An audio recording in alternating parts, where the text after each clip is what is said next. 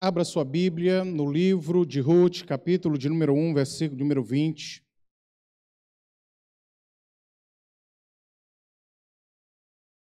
Quero ministrar uma palavra essa noite.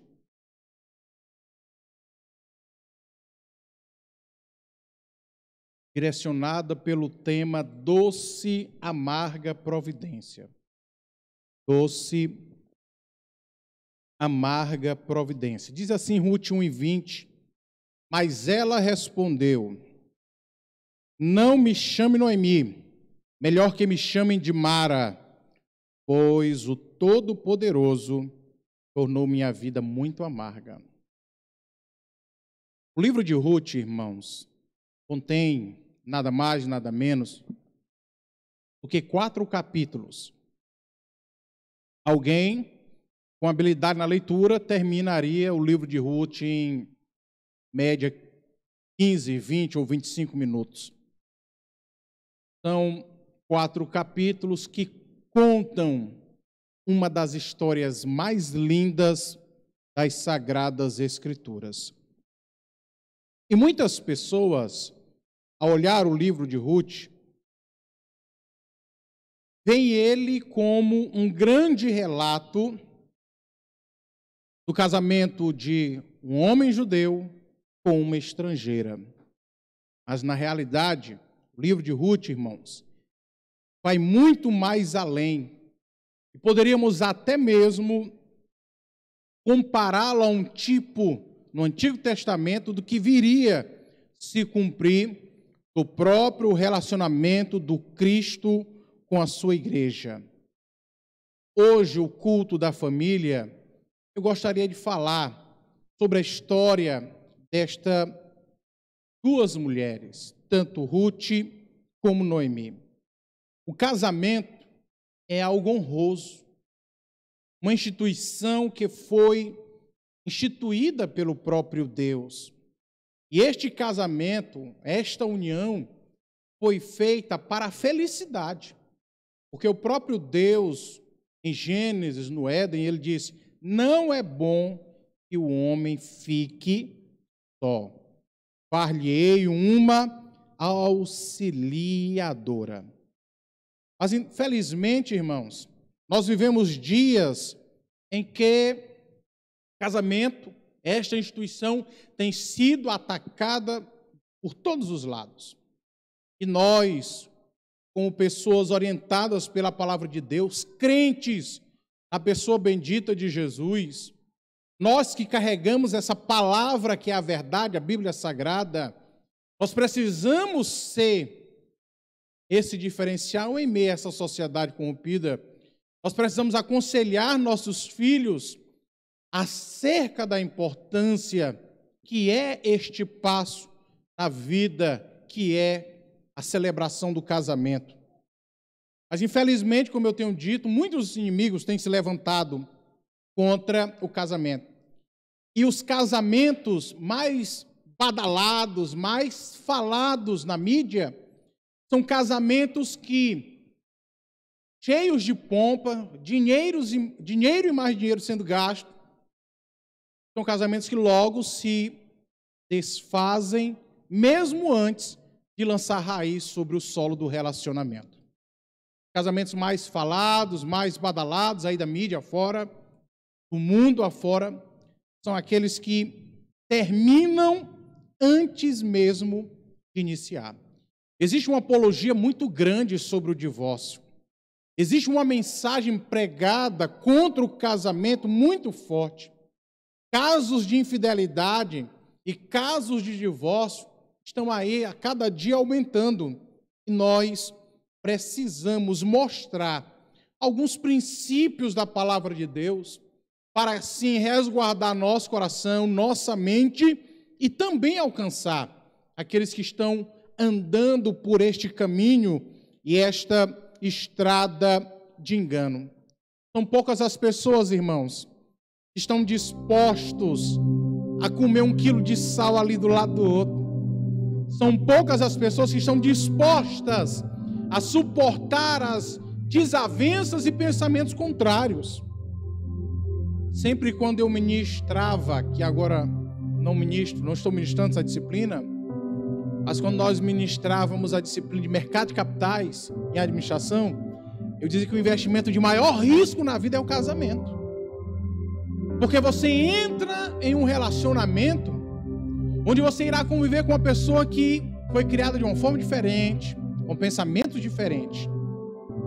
E a harmonia, a sinergia do casamento não são duas pessoas perfeitas vivendo. São duas pessoas imperfeitas convivendo com os defeitos um do outro, suportando os defeitos um do outro. Eu tenho dito por onde eu ando, aonde eu estou. Quando a oportunidade é me dada, eu digo: amar é decidir. Eu decido amar, eu decido viver. Eu celebro uma aliança com a pessoa que eu amo, e ali eu digo: olha, eu decidi lhe amar, eu decidi viver para você, eu decidi cuidar de você, amar você. Só que infelizmente, esta própria mídia que ataca o casamento enfeita tanto, enfeita tanto, que quando as pessoas entram para dentro de uma casa, um apartamento, ou vão morar, que começam a descobrir os dissabores, os dias amargos, porque nem todos os dias são flores, a primeira coisa que fazem é: eu quero o divórcio. Nesses dias turbulentos em que muitos casais foram obrigados a viver um tempo maior dentro de casa. Casais esse que enxergavam no trabalho um escape da vida conjugal em casa. Tiveram que conviver mais tempo.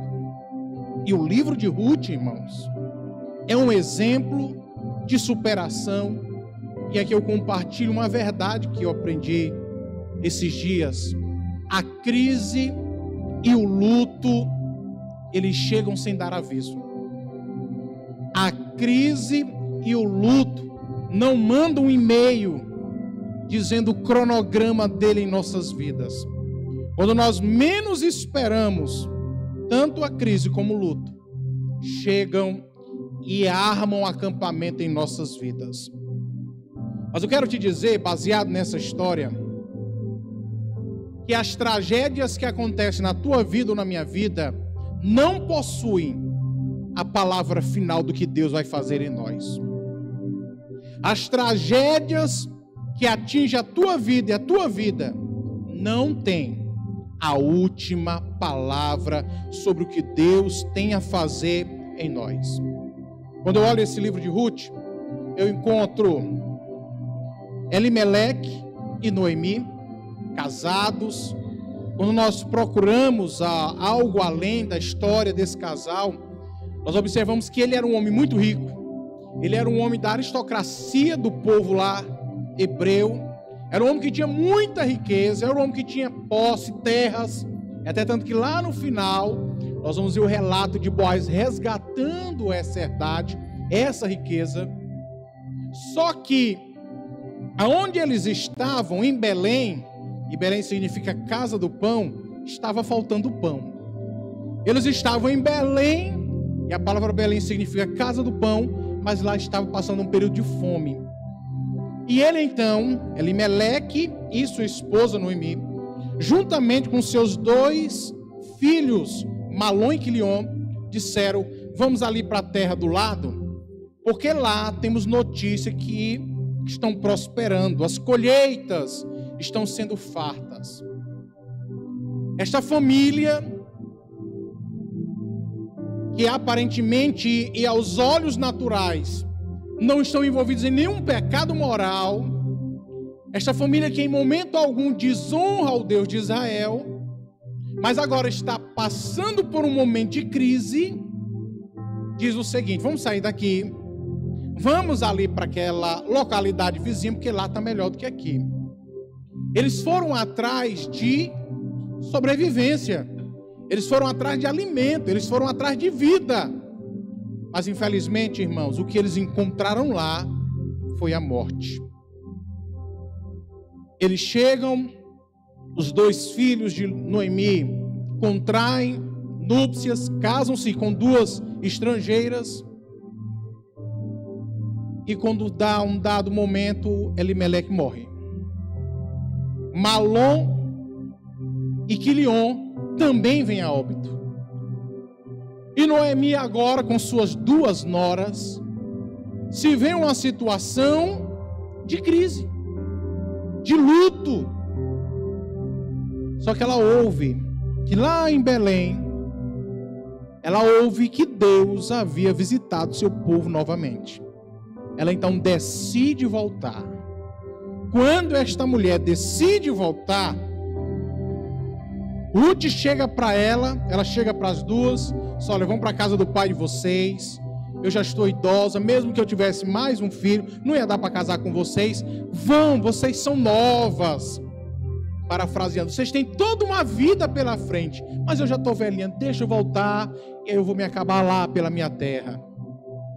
Uma se agarrou com ela, Orfa, chora desesperado, vai embora. Ruth não. Ruth olha para ela e diz: Eu não vou me separar de você. E a expressão que ela usa significa literalmente, irmão, agarrar, grudar. É como se ela estivesse dizendo: Eu vou grudar em você, minha sogra, e não vou lhe abandonar. Ruth então faz uma das declarações de amor, amizade, companheirismo mais lindas da Bíblia Sagrada. Ó oh, minha sogra, aonde você for, eu vou.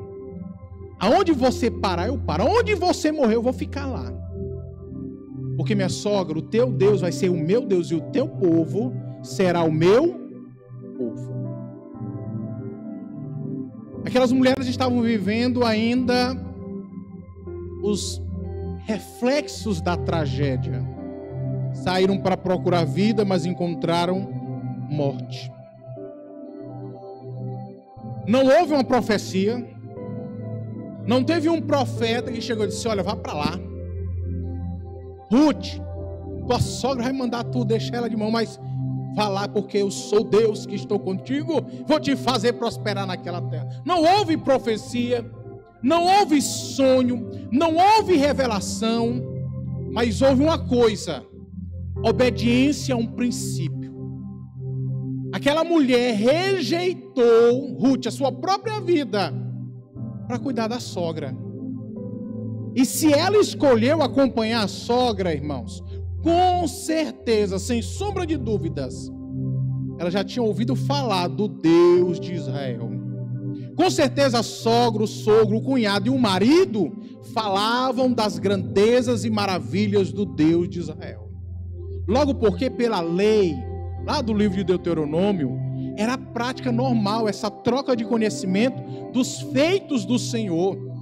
Eles iam oferecer seus sacrifícios, ouviam a palavra lá, mas em casa eles começavam a compartilhar os grandes feitos. Era, era uma tradição oral. As famílias não tinham posse de livros, de, de, de Bíblias naquela época. Era conversado. E aquelas meninas foram alcançadas por isso. Mas uma delas escolheu mesmo sem conhecer o futuro, mesmo sem saber o que iria acontecer, mas ela escolheu renunciar sua vida, a sua então juventude, para cuidar da sua sogra. E é aí onde entra a ação do nosso Deus. Porque quando nós enxergamos a necessidade daquele que está em nossa volta, o Senhor nos alcança também, sanando as nossas necessidades a vida estava ali apresentando para elas um momento de dor, um momento de turbulência. Mas sabe o que, é que acontece? Nós vamos descobrir mais na frente. É que Deus não somente preparou um marido para Ruth, mas como também preparou um remidor, um resgatador. Alguém que pudesse cuidar dela, mas também pudesse cuidar da sua sogra. A nossa felicidade, irmãos, não está no fim, não está no final da caminhada. A nossa felicidade não está em algo que alcançamos, mas na realidade a felicidade tem muito mais a ver o caminho que nós estamos trilhando, a forma como nós estamos alcançando. Muitos buscam a felicidade como alguém esfomeado que chega diante de um banquete e começa a colocar muita comida na boca, sem mastigar, engole e bebendo de uma forma desesperada. Alguém que não saboreia aquela alimentação.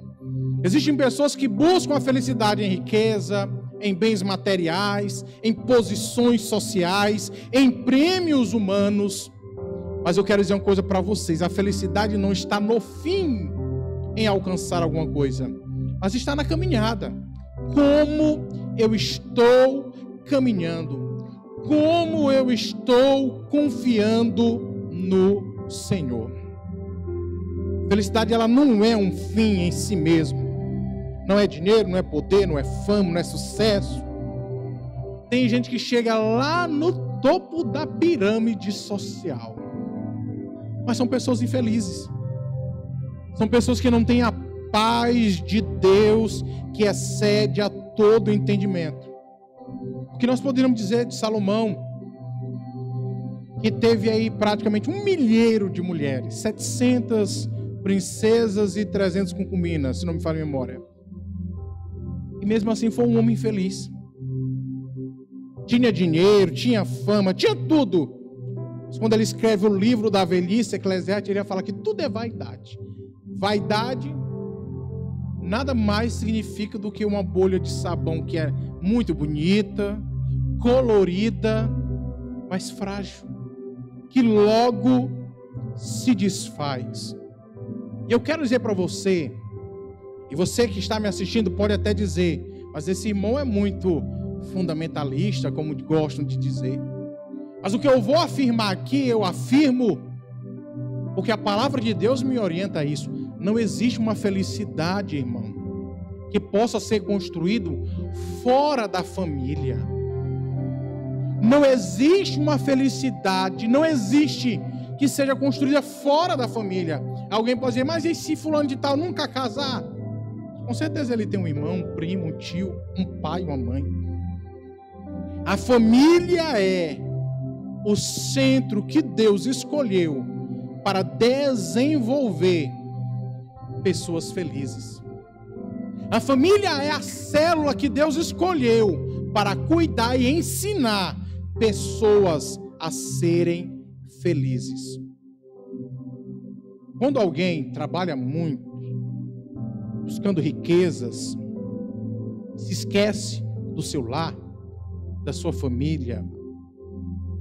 Eu lembro de algo que eu sempre gostava de falar e hoje repito nenhum sucesso profissional ou ministerial vale ou compensa o fracasso de uma família.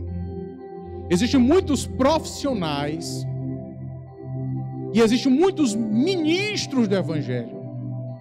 É até meio contraditório dizer que um ministro do evangelho negligencia sua família, mas existem pessoas que vivem muito para a igreja e se esquecem da sua família. Esses dias eu fui levar minha mãe de volta ao Maranhão, ela veio tirar o resguardo da irmã Runari, que graças a Deus já passou dos 40 e alguns dias de, que teve o José Nicolas. E quando eu estive lá em Grajaú, eu conversava com um primo meu, já quase perto de meia-noite. E eu dizia para ele: Me diz uma coisa que você faz no reino de Deus que não seja vinculado a um departamento da igreja. Aí ele foi dando os exemplos. Departamento. Aí ele, e o departamento. Aí ele foi dizendo, o departamento. Infelizmente, nós somos ensinados que só existe obra de Deus, reino de Deus, se for através do grupo das senhoras, dos jovens, adolescentes, das crianças, escola bíblica dominical. E se nenhum desses departamentos, evangelismo, missões, agir, eu também não vou agir. Eu falava isso para ele e usava um termo que eu aprendi esses anos e que tenho tentado praticar. Disse, meu primo, nós precisamos ter um engajamento prudente. Nós precisamos assistir nossa família. Nós precisamos sim servir a nossa igreja, nosso pastor, nossos irmãos. Ser fiéis com o nosso tempo e contribuições. Nós precisamos. Mas nós também precisamos ser bons profissionais na casa do Senhor, na obra do Senhor. Eu falava para outro primo que dizia para ele: Meu filho, o trabalho que você faz outra pessoa faria com tanto amor e dedicação? Ele disse: Na minha mente, não, pois é aí que Deus quer te usar. Sirva com excelência. A Bíblia diz, irmãos, que Ló, ele buscou riqueza e levou a sua família para Sodoma. A Bíblia diz, irmãos, que Ló, os pastores de Ló de Abrão brigaram. E aí Abrão chama e disse: Meu sobrinho, vem cá. Não é boa essa contenda. Escolhe aí para onde você quiser. Pode escolher. E se você escolher para um lado, eu vou para outro. Tem problema não. A Bíblia diz que Ló escolhe, sabe o quê? As campinas de Moab. A região lá das bandas de Sodoma e Gomorra. Por final, irmãos, no último momento, Sabe o que, que acontece? Ló simplesmente perde sua família. Porque a mulher de Ló estava tão feliz com a vida que ela levava, que ela foi incapaz de obedecer uma orientação do próprio Deus. Olha para trás, e a Bíblia diz que ela se transforma em uma estátua de sal. Suas filhas depois cometem um absurdo. Quem lê a Bíblia entende e ele perdeu, irmãos, a família porque buscou as riquezas.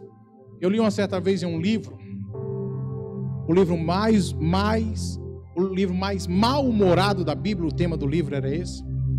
E o escritor fazia um relato de uma esposa que tinha em seu marido o provedor, e ele começou a compartilhar as dificuldades dele com ela. Minha filha, Estou trabalhando, você sabe, nós ganhamos tanto. Mas para mim está ruim, eu não estou aguentando essa vida longe de você. Passava de dois meses nas viagens pela empresa. Eu não vou suportar. Tem uma vaga para eu ganhar metade, mas ficar em casa.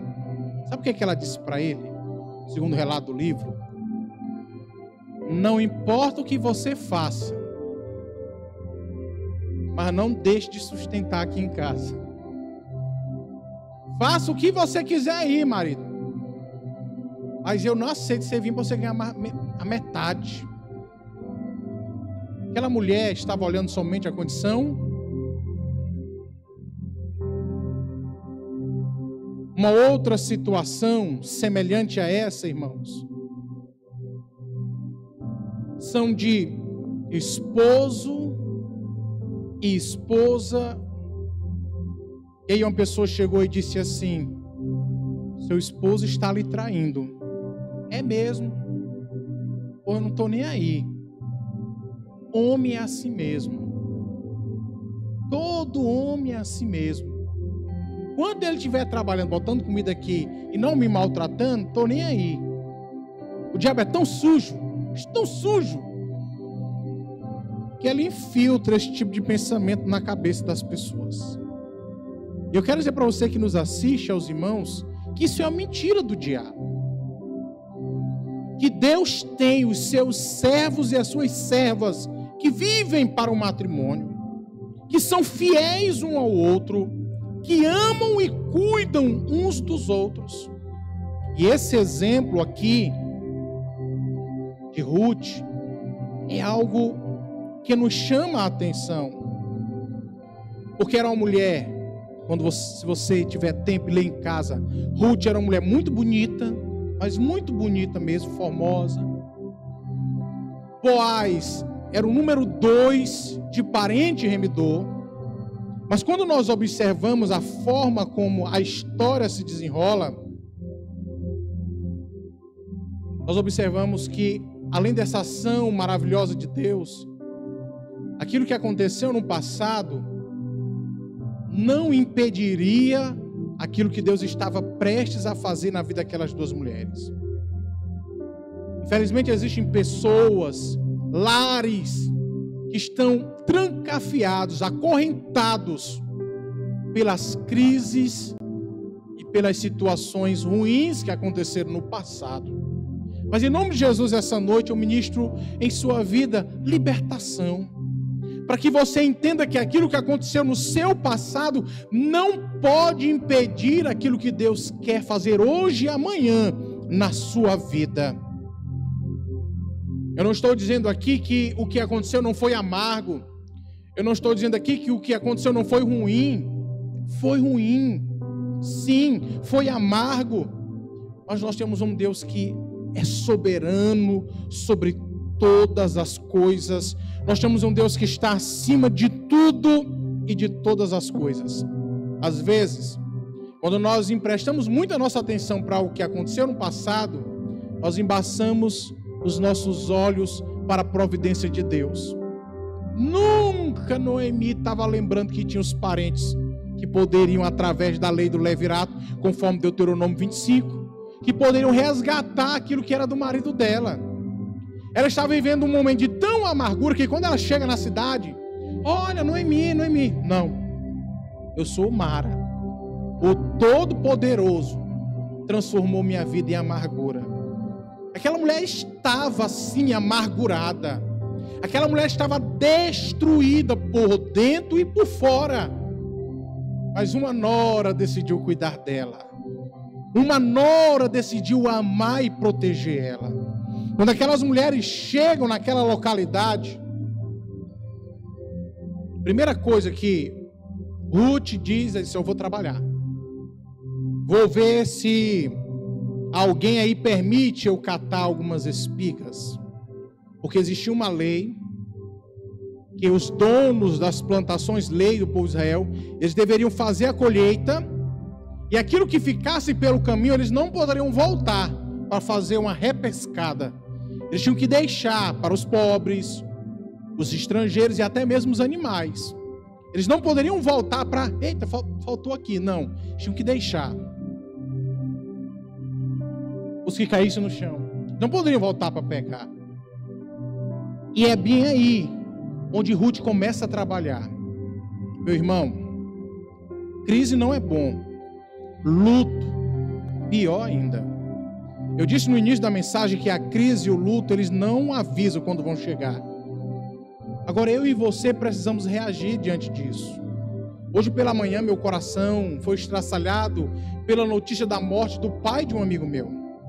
E no relato que ele fez e compartilhou, eu senti a dor dele. E eu falei, meu nobre amigo e irmão, foi impossível não chorar lendo o seu relato. Porque eu vi a dor dele, eu senti a dor dele. E quantas pessoas hoje estão perdendo entes queridos? Famílias sendo diminuídas por conta da morte. Mas eu e você precisamos reagir diante disso. A morte chegou em nossa casa, mas nós precisamos reagir diante disso. Nós não podemos desfalecer, nós não podemos deixar de viver. Pelo contrário, precisamos ter a atitude de Ruth, que decide cuidar da sogra, e quando chega lá, em vez dela se fazer de vítima, de coitadinha, não. É uma mulher destemida e trabalhadora. Uma mulher que se levanta e diz assim: eu vou trabalhar, minha sogra. Eu vou enfrentar o dia. Talvez alguém me permita colher. A felicidade, irmãos, não está em ter um cônjuge, mas em ter um lar. Muitas pessoas mergulham um casamento sem fazer as devidas ponderações, sem fazer os devidos as devidas observações. E se casam, às vezes, para sair da casa do pai, para fazer uma necessidade sexual. Mas a felicidade não é ter um cônjuge ali, o marido, a esposa, o esposo ou a esposa, mas é ter um lar, é construir um lar. Sabe por que que Ruth foi abençoada por Deus? Além da atitude dela em cuidar da sogra, servir a sogra dela, é porque Ruth conheceu ao Deus de Israel.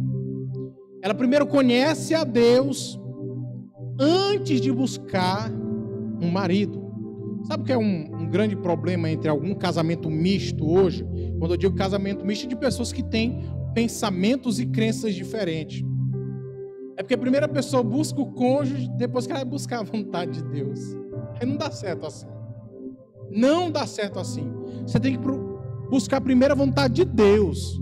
Depois você procura o cônjuge. A Bíblia diz que, casualmente, Ruth, de uma forma aleatória, Ruth foi catar espigas lá na terra de Boaz, no campo. De uma forma aleatória, Boaz vê ela. De uma forma aleatória, ele olha para ela e diz: Rapaz, você é, uma, você é bonita. De uma forma, a Bíblia diz: casualmente, ele, ela vai para o campo, casualmente ele olha, olha, uma moça bonita. Porém, são nessas casualidades que Deus trabalha. Porque a Bíblia diz que todas as coisas cooperam para o bem daqueles que amam a Deus e são chamados segundo o seu propósito. No capítulo 3 de Ruth, nós observamos a sogra dela orientando ela. E naquele período existiu existiu uma forma de ela ser remida, resgatada. E a Bíblia diz que a sogra dela instrui ela como ela deveria fazer. Sabe o que, é que me chama a atenção? É que ela obedece. E aí eu me lembro o que Timóteo escreve para as irmãs mais vividas da igreja. Vocês, irmãs, que são casadas, são mais velhas, orientem as mais novas. Mas hoje, irmão, quando uma recém-casada ou uma, recém, uma jovem recém-casada contrai suas núpcias, ela não quer ouvir nem a mãe, nem a sogra, quanto mais uma irmã da igreja. Pensa que tem todas as respostas na sua cabeça, mas não tem. E aí me chama muito a atenção, porque ela diz: Olha, minha filha, você vai, bote sua melhor roupa, unge, bota o perfume, se prepare e vá para lá. Quando ele começar a tomar lá o vinho dele, que ele ficar com o coração meio alegre, minha filha vai descobrir os pés dele e vai deitar lá.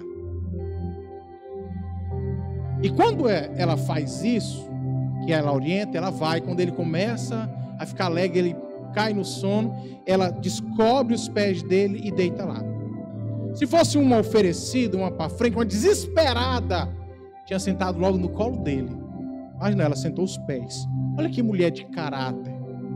Quando ele olha aquilo, diz: Que é isso? O que, é que você está fazendo? Quem é você?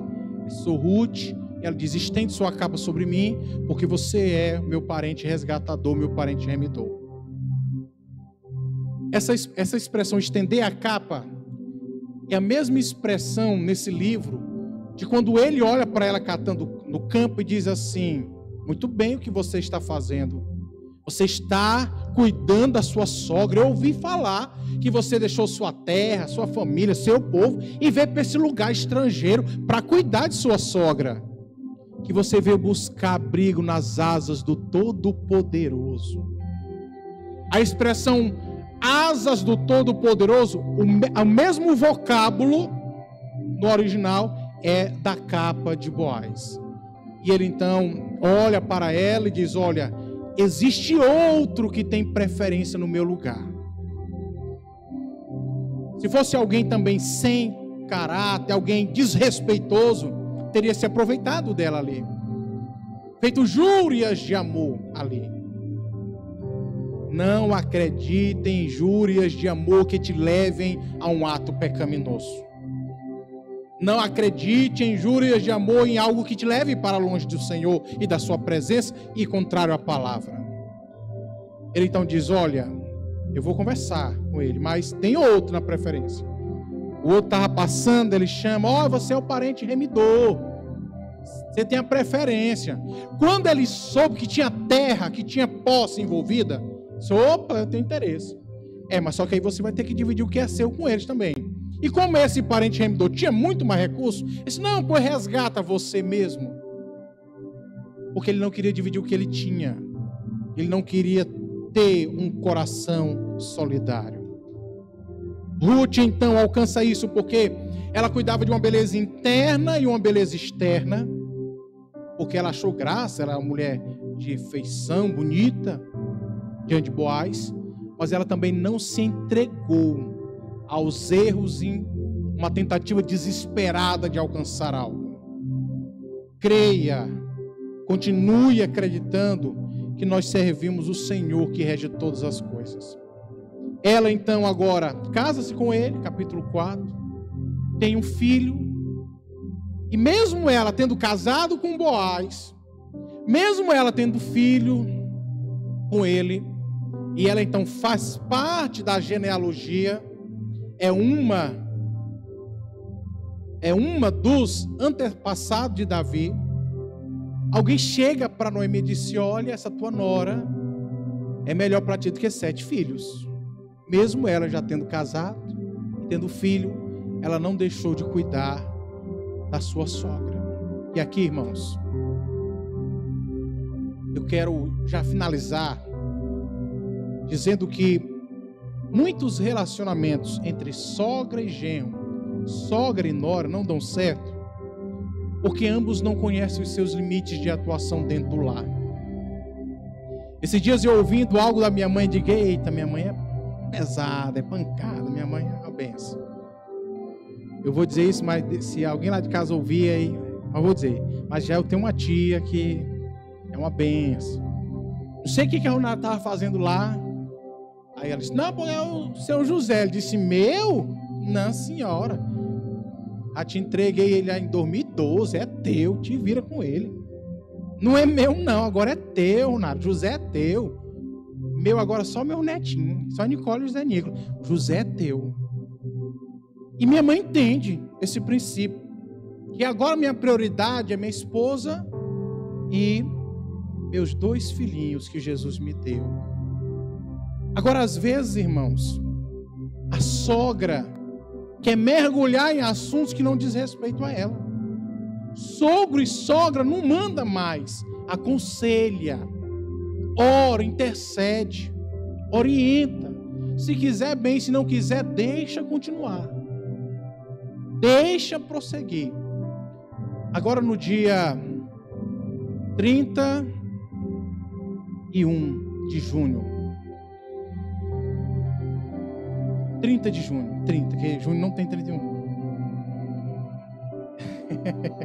Dia 30 de junho, a irmã Ronária e o irmão José vão completar aí, nada mais nada menos que nove anos de casado.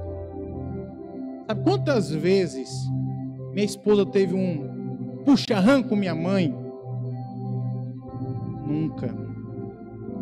Não sei se eu fico feliz ou triste, mas um dia desse ela disse assim: Meu filho, tem a hora que eu acho que a Ronária parece mais comigo do que contigo. Eu digo, não, mas a senhora conversa mais com ela. Mas desde o namoro, irmãos, nunca esqueço. A gente era namorado de férias, que eu morava em São Luís e ela em Teresina. E aí, quando dava as férias, os dois iam para o arame. Aí era uma benção, né? E as irmãs estavam fazendo um negócio de uns lanches com a congregação lá na cidade. Eu disse Ronária, a mãe está aqui com as irmãs fazendo um lanche. Eu estou indo ali na diligência que o pastor Paulo pediu. Vem ajudar a mãe a fazer aqui um lanche. E vocês conhecem a irmã Ronária, que ela é assim, uma mulher bem fechada, bem, sabe? Quem não conhece a irmã Ronária e vê ela andando na rua, pensa eita, aquela delegada. Ela é bem fechada.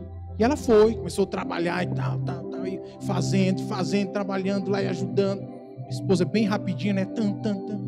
Quem vê também ela andando na rua pé sabe que ela é bem agoniadinha. Tum.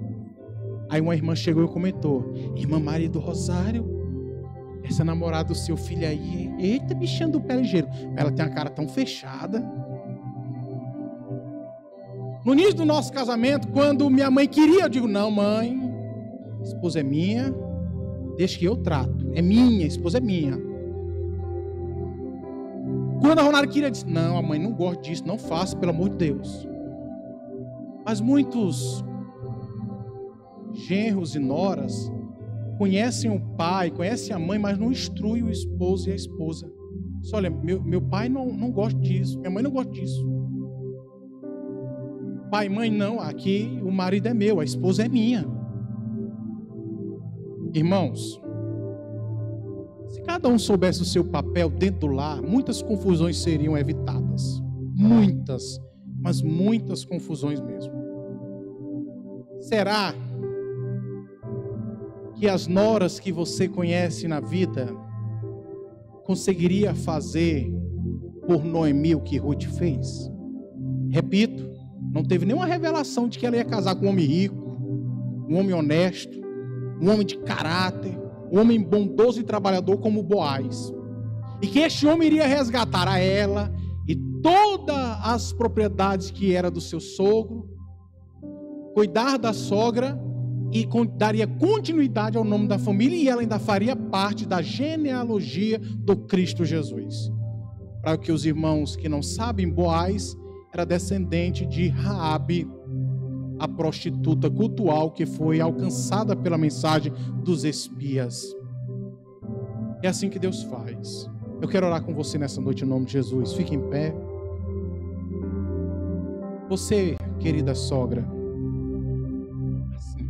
nós temos aqui os nossos visitantes. Luzivânia, é isso? Onde está? Seja bem-vinda em nome de Jesus, Luzivânia, a casa nossa. É amiga da irmã Elda Pinto. É também da bike, é? Da bicicleta? É? Eu, eu duvidei. Eu suspeitei, na verdade. Suspeitei desde o princípio que era companheiro de bike, viu, irmã Elda? Remédios e Nicole. Onde estão? Estão ali, né? Muito bem. Eu também tenho uma Nicole, viu? A Nicole não está. Pronto. Pois vamos orar, Nicole e remédios. Como é que nós vamos dizer para essas pessoas que nos visitam hoje? Sejam bem-vindos em nome de Jesus Volte sempre. Fique com a gente e traga mais gente. Amém. Traga mais gente, viu? Quero orar. Olha, irmãos. Essa mensagem aqui eu vou direcionar para as sogras. É, a irmã El daqui um dia vai ser sogra, viu? Uns anos, né? A irmã Josiaura daqui uns anos também.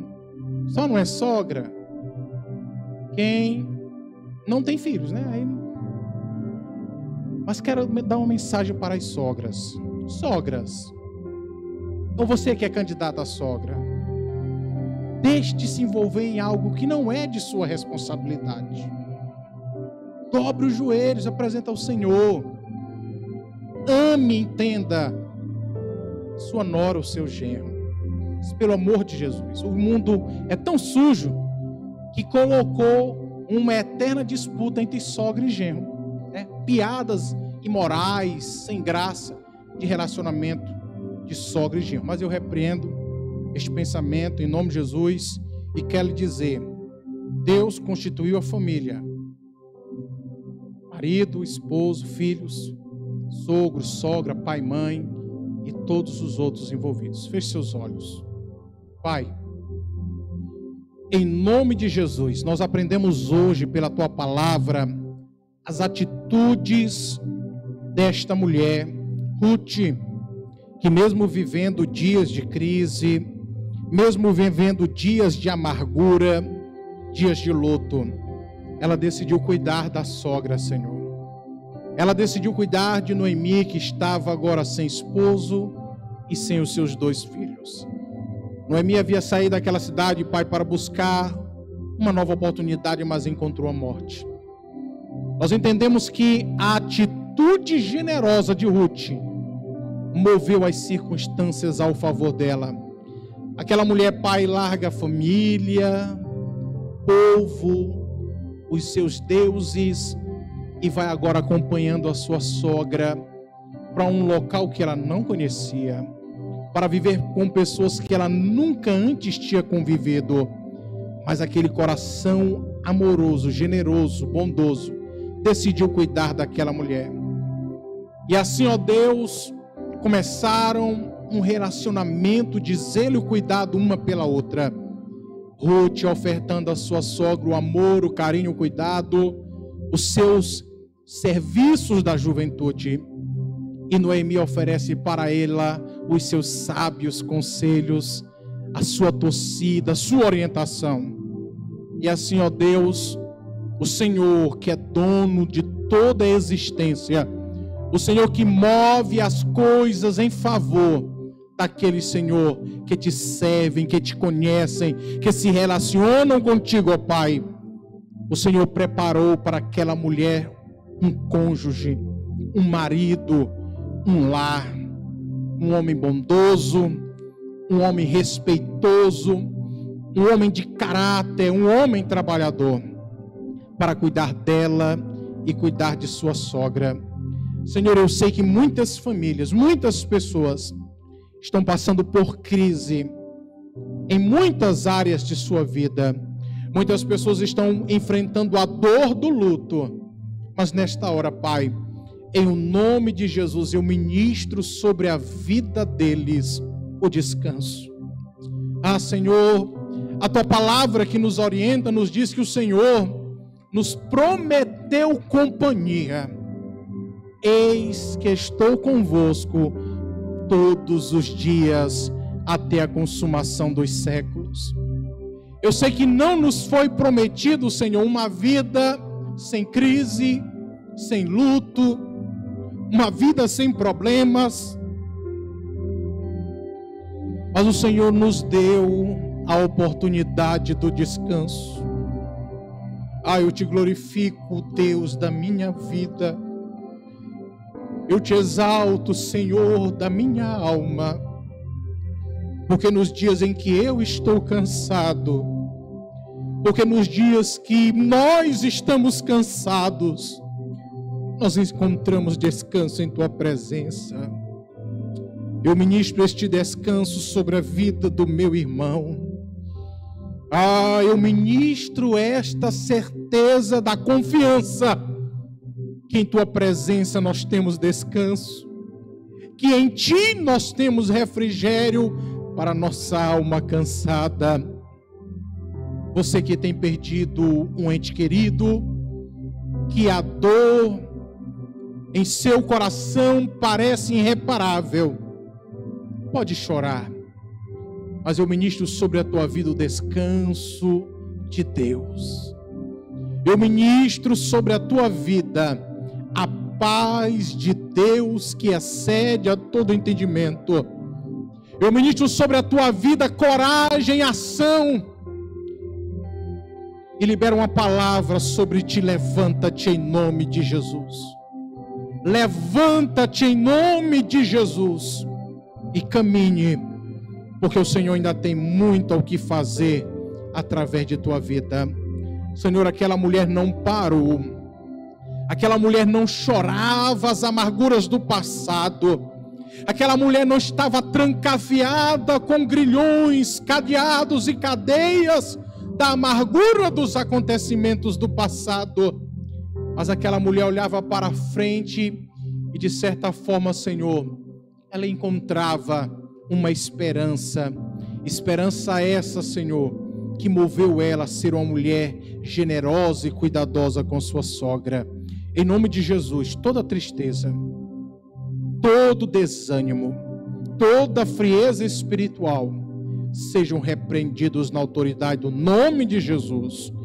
É o que nós pedimos, Senhor, e por fé nós te agradecemos. Amém.